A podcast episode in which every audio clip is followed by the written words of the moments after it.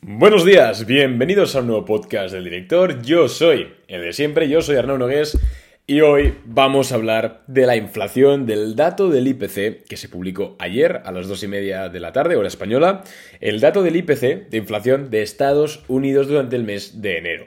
Bien, antes que nada, como siempre, decirte que en periodos así del mercado, donde todo es tan volátil, donde todo a la mínima mueve, yo recomiendo seguirme en Instagram y en redes sociales porque por ahí hago un update, una actualización diaria de lo que está sucediendo en el mercado. Entonces, por Instagram subo historias de Instagram todos los días que hay mercado. Eh, pues diciendo un poco qué está pasando, las empresas que compro, las empresas que vendo. Bueno, en definitiva, información sobre el mercado que, bueno, yo creo que como es gratuita, eh, os, puede, os puede venir bien, sobre todo a los más nuevos, para que vayáis aprendiendo y un poquito también eh, contextualicéis, contrastéis, mejor dicho, opiniones. Bien, dicho esto, vamos a hablar ya del dato de la inflación. La inflación se esperaba, como dijimos en el anterior podcast, entre el 3, eh, perdón, entre el 3, ojalá, entre el 7 y 7,3%. Se esperaba una inflación en consenso de analistas. Obviamente siempre está el que piensa que va a salir una inflación de un 11% y siempre está el que piensa que va a salir una inflación del 6%. En este caso, el consenso, el consenso era entre el 7 y el 7,3%. ¿Qué ha ocurrido? Que el dato finalmente así fue del 7,5% anualizado, es decir, un 0,6% de crecimiento en enero. Bien, ¿Qué significa esto? Pues que es un dato malo. De hecho, es bastante malo. Y aunque ya llevamos en este podcast varios meses hablando de que los datos de inflación en este contexto de mercado lo que tenemos que hacer es contextualizarlos, es decir, verlos de forma relativa, atendiendo, como hemos dicho, al contexto y no de forma absoluta, porque si vemos de forma absoluta un dato de inflación del 7,5%, eh, nos tiramos las manos a la cabeza, porque esto es alucinante. Es decir, para quien no lo sepa, la inflación que se intenta sostener año tras año suele ser entre el 2 y el 2,5%, y este año tenemos un 7,5%, o sea, es una barbaridad. Pero teniendo en cuenta que pues, los estímulos del COVID, que pasamos por una pandemia, que hay problemas en la cadena de suministros, pues de alguna u otra forma podemos llegar a entender que el dato sea más alto de lo previsto, ¿vale? Entonces es un dato, un dato horrible, sí, desde luego que lo es, pero no, no deja de ser algo coyuntural, o al menos quiero pensar que es algo coyuntural inherente, inherente perdón, a la situación actual de pandemia, de crisis de suministro y de todas estas cosas. Bien, dicho esto, el dato es negativo. El dato es negativo porque realmente yo en Boring Capital, de hecho, lo dije a los clientes y lo puse por Instagram. Dijimos que eh, esperaba un dato más positivo debido a que, bueno, el tapering, la reducción progresiva de estímulos, eh, debería haber hecho efecto. Debería haber hecho efecto ya en la economía y no ha sido así.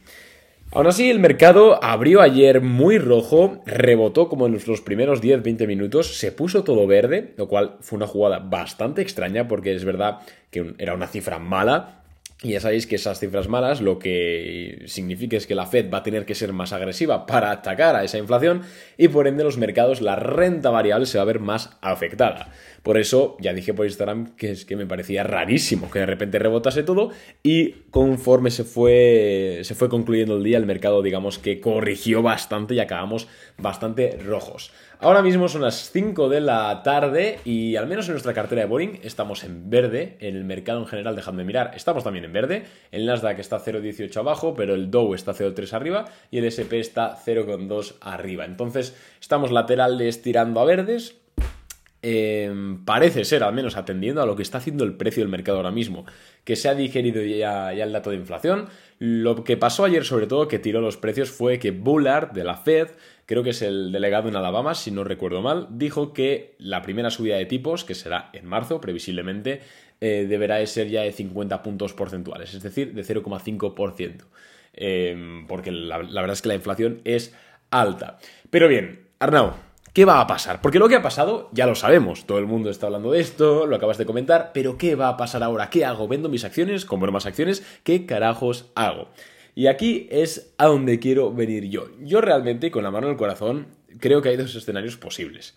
El primer escenario es un escenario inflacionario, de seguir con inflación sostenida en el tiempo. Estoy hablando de añitos, añitos más con inflación, es decir, que la inflación no sea transitoria. Y el otro escenario que veo posible es la recesión veo o inflación o recesión. Si la Fed le da por decir, venga, ponemos los cojones encima de la mesa y vamos a terminar con la inflación, que es algo que quita Eh, recordemos que la inflación no es banal, sino que es algo que quita poder adquisitivo al trabajador, a la clase media. ¿Por qué? Porque, uy, perdón, porque los salarios no suben a la misma velocidad que sube la inflación. Entonces, si el salario medio de Estados Unidos ha subido un 2%, por ejemplo, en 2021, y la inflación ha sido un 7%, al final lo que resulta es que la gente, la clase media, ha perdido un 5% de poder adquisitivo. Si pierdes poder adquisitivo, pierdes eh, capacidad de comprar, las empresas se, ven afectadas y al final es, es un pez que se muere la cola. Es negativo que haya inflación. Entonces, si la Fed le dice, bueno, pues ya está, hasta aquí vamos a coger el toro por los cuernos y vamos a mitigar completamente la inflación, lo que tendrían que hacer sería subir tipos de interés de forma bastante agresiva. Y no agresiva de lo que están hablando aquí de 7 subidas, de 0,502. No, no, tendrían que subirlo entre un 8 y un 15% los tipos de interés, como hicieron a finales de los 80 con la crisis del petróleo. Perdón, a, finales, a principios de los 80 con la crisis del petróleo. Esto es algo que inevitablemente abocaría a la economía a una recesión de 2, 3, 4, incluso 5 años. Insisto que estos son cálculos que nosotros en Boring Capital hemos hecho internamente. Sí que es cierto que coincidimos con bastantes analistas, pero siempre pues está ese beneficio de que nos hayamos equivocado. Pero realmente, y como persona, la verdad es que doy la cara siempre, eh, creo que se necesita por lo menos entre un 8 y un 15% de subir los tipos de interés para realmente mitigar una inflación del 7,5%. Esto no es tontería, aquí hay muchos problemas y creo que el paradigma actual es ese. O nos vamos a seguir con inflación, que creo que es lo más probable, o nos vamos a una recesión, la Fed coge el toro por los cuernos y nos comemos años oscuros, digamos.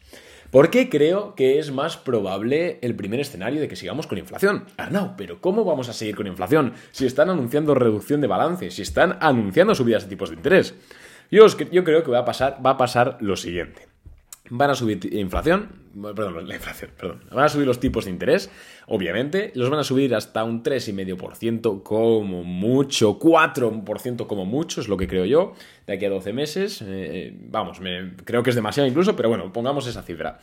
Va a ocurrir eso, la inflación se va a relajar, el IPC va a bajar, va a bajar en torno a un 4, a un 3% seguramente, y ahí la Fed diga, venga, vamos a empezar o de nuevo a bajar los tipos de interés, a volver a una, política económica de expansión y ahí pues todos están contentos. Entonces creo sinceramente que para los próximos 10 años la inflación objetivo va a dejar de estar en el 2,5%, que es lo que históricamente estaba, y va a pasar a estar entre el 3,5% y el 4%.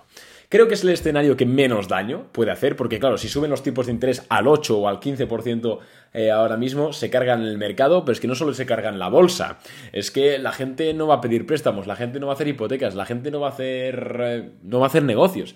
Te cargas la economía durante varios años, por eso subir tipos de interés es tan perjudicial y por eso manda una economía a la recesión. Pero por el otro lado tampoco creo que no hagan nada, porque entonces la, la inflación, el IPC, se va a disparar. Creo que la única cosa a la cual nos podemos agarrar como esperanza es a que se terminen los problemas de las cadenas de suministro. Como sabéis, desde la pandemia, desde que nos abrieron, toda esta, este, esta resaca de demanda, ¿no? Que de repente, pues todo el mundo estaba demandando productos, todo el mundo demandaba eh, pues, eh, transporte internacional, etcétera, lo que ha hecho es colapsar muchísimos eh, procesos, lo que se conoce como supply chains, ¿no? cadenas de suministro. Por eso, no, no sé si os acordáis, pero a mí me afectó. Yo me quería comprar el nuevo iPhone y tuve que esperarme dos meses porque no estaba en stock. Eso era por el problema de los chips y entre ellos problemas de suministros. ¿Qué ocurre? Que en el segundo trimestre de 2022 parece ser, según anuncian varias compañías de comercio internacional, que estos problemas de la cadena de suministros pueden solucionarse, pueden volver a como estaban antes de la pandemia, lo cual significativamente bajaría la inflación potencial, el IPC potencial. Entonces, claro, si sumamos este escenario, que es posible, ¿eh? no es que sea seguro, obviamente no hay nada seguro, pero es bastante posible y yo creo que es algo que fácilmente podemos ver. Si sumamos este escenario de que, la que se terminen los problemas de la cadena de suministro va a ayudar, lo sumamos a que van a subir los tipos de interés un poquito, digamos, para mitigar un poquito esto, que haya, que haya un impacto, eh, yo creo que podemos ver pasar sin pena ni gloria, vamos a decirlo así, por esta situación. Yo creo que podemos eso, pues mantenernos en una inflación objetivo de los próximos años entre el 3,5 y el 4%, incluso 3%, 3% si va todo muy bien. Esto ya no lo sé, la verdad es que ojalá saberlo. Pero yo creo que es la forma menos mala de hacerlo, porque, como hemos dicho, subir los tipos de interés de golpe, nada, te cargas la economía, sancionas, eh, perdón, sancionas, quiero decir, eh, acabas con muchos comercios, acabas con muchas familias y creo que a Estados Unidos no le interesa. Además, recordemos que el año que viene son las midterm elections en Estados Unidos, son las elecciones de mitad de periodo, podríamos llamarle la traducción, y a Joe Biden, que es uno de los presidentes con menos aprobación general de la historia reciente de Estados Unidos, no le viene nada mal, perdón, no le viene nada bien que haya problemas económicos en la clase media, que es la clase más abundante de Estados Unidos.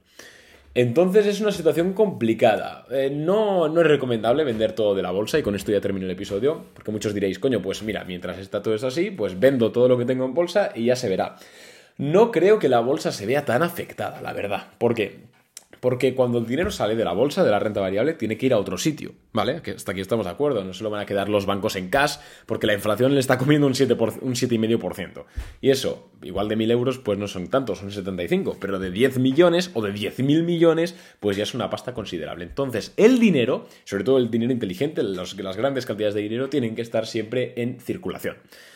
Ahora bien, si se van de la bolsa, ¿a dónde van? La pregunta clásica, la respuesta clásica, perdón, sería a la renta fija. Pero claro, los bonos del Estado están dando menos rentabilidad que la inflación. O sea que están perdiendo dinero. Después, otros tipos de renta fija están dando, están teniendo caídas que la verdad es que tampoco son nada atractivas. De hecho, están incluso underperformeando, vaya españolada. Quiero decir, están dando peores rendimientos que el SP500 en situación en las que teóricamente les beneficia. Entonces, la renta fija, al menos dentro de los últimos cinco años, se ha comportado fatal y para nada ha demostrado ser ningún tipo de refugio para este capital. Entonces, ¿dónde lo meten? En criptomonedas. Hombre, son activos muy volátiles para este tipo de instituciones que manejan tantos miles de millones. Por eso, creo que lo que vamos a ver en bolsa, lo que estamos viendo en bolsa, va a ser rotaciones de sectores. Se van a ir de las big tech y se van a ir a energía, y después se van a ir de energía y se van a ir a telecomunicaciones, y después se van a ir a cannabis, luego a chips, etc. ¿Se entiende? Entonces, creo que el capital no se va a ir de la bolsa de la renta variable porque es que no tiene otro lugar donde ir. Y esto no sé si es positivo, bueno, desde luego es positivo para nosotros que invertimos en bolsa, pero no sé si es positivo para la economía, porque no había pasado nunca. La verdad es que son situaciones que nunca habían ocurrido, estamos totalmente expectantes, pero bueno, yo creo que no pinta mal para la renta variable, dentro de lo que cabe. Creo que la única forma, por cierto, de, sobrevivir, de hacer sobrevivir a nuestros ahorros, los ahorros de nuestros padres, de nuestros abuelos, etcétera, va a ser invirtiendo en renta variable o en inmuebles, ojo, eso también. Eh, porque la inflación tiene pinta de, ser bastante alta durante los próximos años. No hablo del 7%, eh, hablo de lo que hemos hablado, ¿no? De 3,5%, 4% de objetivo anual. Eso es una absoluta locura. Pero, pero bueno, veremos cómo se va dando. Obviamente tendréis podcast siempre, cada día, aquí un podcast hablando sobre qué está ocurriendo en el mercado. Y nada más de momento, cualquier cosita me decís en Instagram. Un abrazo y perdonad por las horas de grabar el podcast, pero es que hoy he tenido muchas reuniones, estoy muy cansado y he sacado un huequito cuando, cuando he podido para, para grabaros esto. Muchas gracias y nos vemos en el siguiente episodio. Chao.